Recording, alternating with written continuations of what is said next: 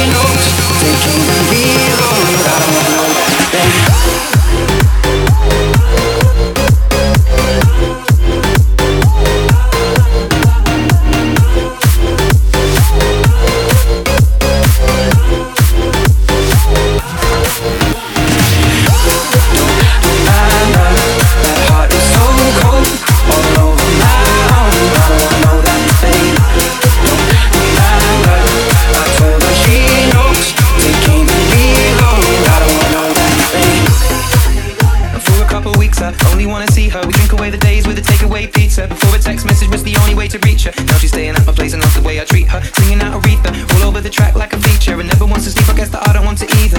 But me and her, we make money the same way. Four cities, two planes the same day. And those shows have never been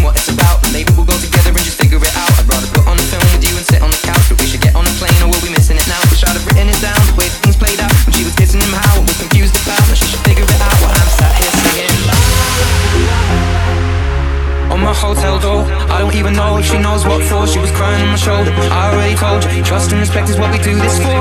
I never intended to be next, but you didn't need to take him to bed, that's all. And I never saw him as a threat.